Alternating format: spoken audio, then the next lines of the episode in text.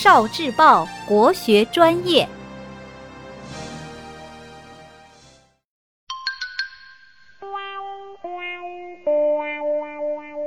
国学小书屋，谁写了《千字文》这本书？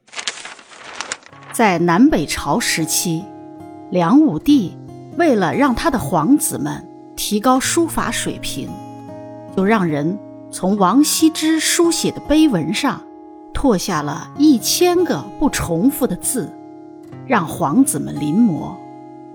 但一个字一张纸，零零散散。毫无顺序，临摹起来很是枯燥。梁武帝想，能不能把这些字变成有意思的文章呢？于是，他找来了周兴嗣，对他说：“爱卿才思出众，文采盖世，你把这一千个字编成押韵的诗句吧。”周星四苦思冥想。绞尽脑汁，只用了一个晚上，便编出了一篇文采斐然的韵文。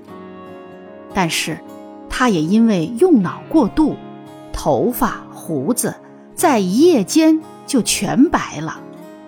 第二天，周星四把文章呈给了梁武帝，梁武帝读后拍案叫绝，大大奖赏了他。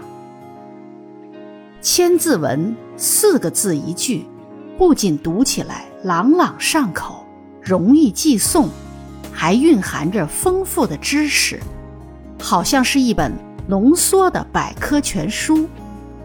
所以，千百年来，千字文成为了儿童学习的启蒙课本。哦。